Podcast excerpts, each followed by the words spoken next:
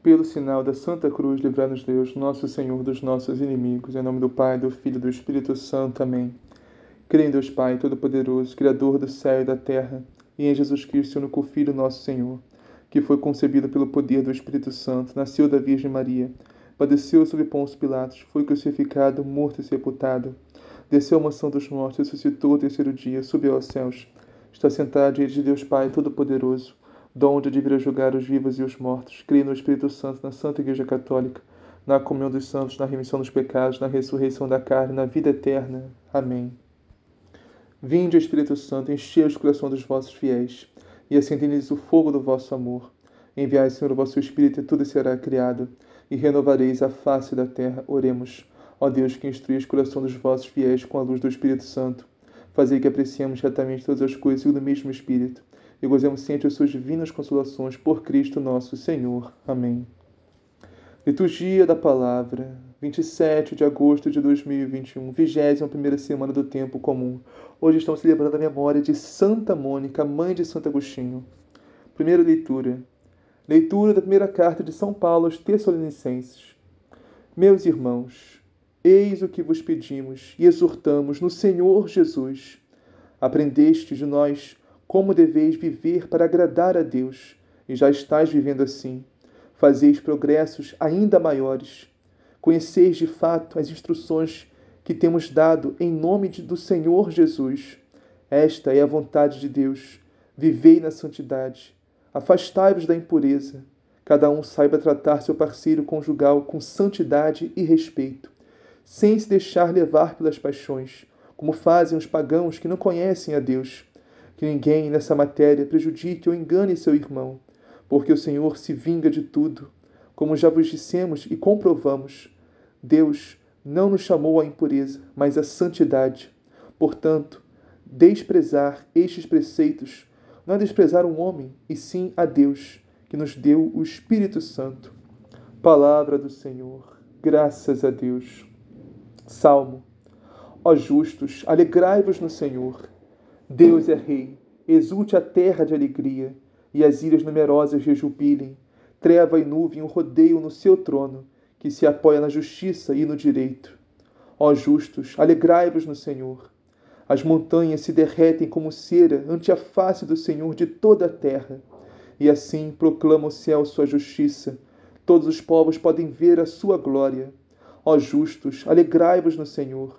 O Senhor ama os que detestam a maldade ele protege seus fiéis de suas vidas e da mão dos pecadores os liberta.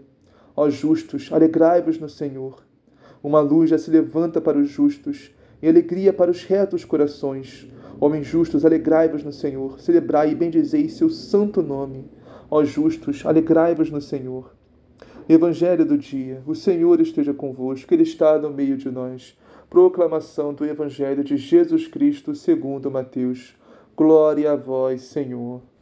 Naquele tempo, disse Jesus aos seus discípulos esta parábola: O reino dos céus pode ser comparado a dez virgens que, numa festa de casamento, levando suas lâmpadas, saíram para acolher o noivo.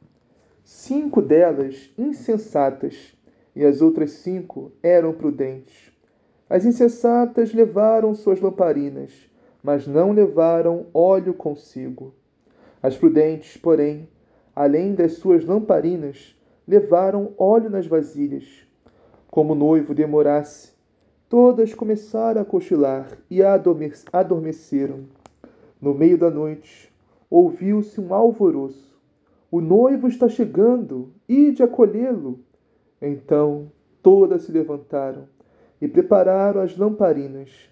As insensatas disseram às prudentes: Dai-nos um pouco do vosso óleo, porque nossas lamparinas estão se apagando. As prudentes responderam: De modo algum, pois o óleo pode ser insuficiente para nós e para vós. É melhor ides comprar dos vendedores.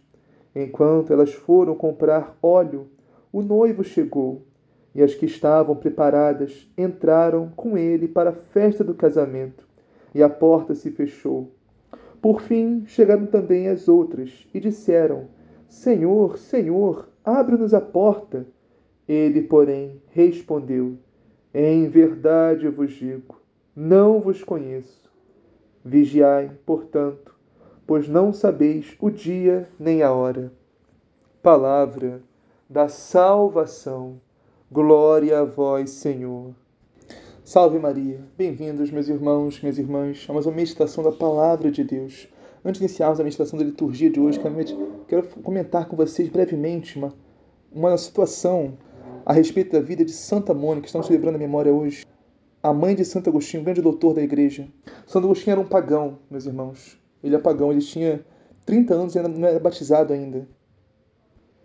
Vivia uma vida completamente desregrada, desregrada. Bebidas, mulheres, todo tipo de coisa do mundo. Se envolvia com seitas. Estava uma vida realmente a caminho da perdição. Mas esta mulher, meus irmãos, estamos celebrando hoje, Santa Mônica, orou e orou e orou e orou e orou muito por ele, pela conversão dele, do filho dela. Santa Mônica orou 30 anos pela conversão do seu filho, meus irmãos. E olha o milagre que Deus fez na vida dessa mulher. Olha o milagre que Deus fez na vida do filho dela. Santo Agostinho não só se salvou, mas se tornou um grande santo, um dos maiores doutores da Igreja de Cristo. Mas me recordo de um relato, meus irmãos, que chama muita atenção. Santa Mônica, falando com um confessor, né, seu diretor espiritual, a respeito dessa situação com seu filho, estava no pecado e no mundo. Isso depois de orar muito, depois de orar muito. Depois de 30 anos orando, ela falou com seu diretor espiritual, com seu confessor: Padre, eu não sei mais o que fazer. Eu não sei mais nem o que falar para Deus. Eu só choro diante de Deus, não sei mais o que falar, não tenho mais palavras. E o seu padre, o seu confessor, que se não me engano era Santo Ambrósio, que foi inclusive com a pregação dele que Santo Agostinho se converteu. E Santo Ambrósio falou para Santa Mônica: um filho de tantas lágrimas não pode se perder. E essa intercessão, meus irmãos, essas lágrimas, essa, essa vontade de Santa Mônica de converter o seu filho, tocou o coração de Deus, meus irmãos. Ele fez o milagre da conversão de Santo Agostinho. Por isso, meus irmãos, não desistamos de, ninguém. Oremos, oremos sem cessar, clamemos, choremos. Vamos dar o nosso máximo pela conversão dos nossos irmãos, nossas irmãs, sua família. Que se nós perseverarmos, nós, não desistimos, Deus fará o milagre, meus irmãos. Eu quero meditar com vocês hoje, meus irmãos. Essa primeira leitura está em Tessalonicenses e começa assim: Meus irmãos, eis o que vos pedimos e exortamos no Senhor Jesus. Aprendeste de nós como deveis viver para agradar a Deus e já estás vivendo assim. Ou seja, é um grande elogio à comunidade, meus irmãos. São Paulo fala se vocês já estão vivendo de forma que agrada a Deus, estão vivendo na graça, estão vivendo em comunhão com Cristo. São Paulo poderia dizer: tá bom, tá ótimo, continua assim, não precisa mudar nada. Mas olha o que São Paulo nos fala, meus irmãos: fazei progressos ainda maiores. Avance para águas mais profundas. Cresça cada vez mais na fé, na graça, no conhecimento de nosso Senhor Jesus Cristo. Cresça cada vez mais no conhecimento da doutrina de Cristo, meus irmãos. No conhecimento dos mandamentos do Senhor. Que nos fala o final dessa leitura, que diz assim: Portanto, desprezar estes preceitos não é desprezar um homem, e sim a Deus, que nos deu o Espírito Santo. Ou seja, antes nós não éramos capazes de obedecer à lei de Deus. Antes não éramos capazes de obedecer aos mandamentos do Senhor. Mas hoje já somos capazes, meus irmãos, porque Deus nos deu o Espírito Santo, Deus nos deu o amor, Deus nos deu a sua graça santificante, que nos dá a capacidade de obedecer aos seus mandamentos. Deus nos deu a graça que nos dá a capacidade de obedecer à lei. Portanto, meus irmãos, não temos mais desculpa para não viver como agrada a Deus. Não temos mais desculpa para viver no mundo, viver na petição, viver no pecado, no erro, na mentira, nas trevas. Deus nos deu o Espírito Santo, Deus nos deu a sua graça. Portanto, mesmo, desprezar os mandamentos do Senhor não estamos desprezando preceitos humanos. Não estamos desprezando tradições humanas. Não estamos desprezando leis humanas. Estamos desprezando o próprio Deus, que nos deu os seus mandamentos, que nos deu a sua graça para vivê-los. E aqui estão, meus irmãos, os dez mandamentos. Esta, meus irmãos, é a interpretação inspirada pelo Espírito Santo de Deus da Santa Igreja Católica Apostólica Romana, a única igreja de Jesus Cristo na face da terra, a respeito dos dez mandamentos. O primeiro, adorar somente ao Deus uno e trino e amá-lo sobre todas as coisas, acima de tudo e de todos. Primeiro mandamento, o amor a Deus, que consequentemente nos leva ao amor ao próximo. Segundo mandamento, não invocar o santo nome de Deus em vão, não blasfemar, ter cuidado com o nome de Deus. E aqui, meus irmãos, não é dizer, ai meu Deus, meu Deus. Não, isso não é pecado. Isso é um hábito linguístico, mas não é pecado. Pecado é você mentir no nome de Deus. Pecado é você zombar do nome de Deus. Pecado é você usar o nome de Deus em frases obscenas, imorais. Isso sim é pecado. Agora, terceiro mandamento: santificar os domingos e festas e solenidades, ou seja, guardar o dia santo do Senhor, o domingo, o dia do Senhor. É o dia de missa, meus irmãos, missa dominical. É o dia de darmos mais tempo a Deus, com orações, meditações, contemplar o Senhor. Quarto mandamento: honrar pai e mãe e superiores legítimos, ou seja, a obediência, o respeito, consideração pelos nossos progenitores e pelos nossos superiores. Quinto mandamento: não matar ou odiar absolutamente ninguém. Ou seja, matar não, cometer, não é só não cometer homicídio, não é só pegar uma arma, uma faca e matar alguém. Matar é odiar, é odiar a pessoa no seu coração, é guardar raiva, rancor, mágoa, ressentimento, tudo isso é matar.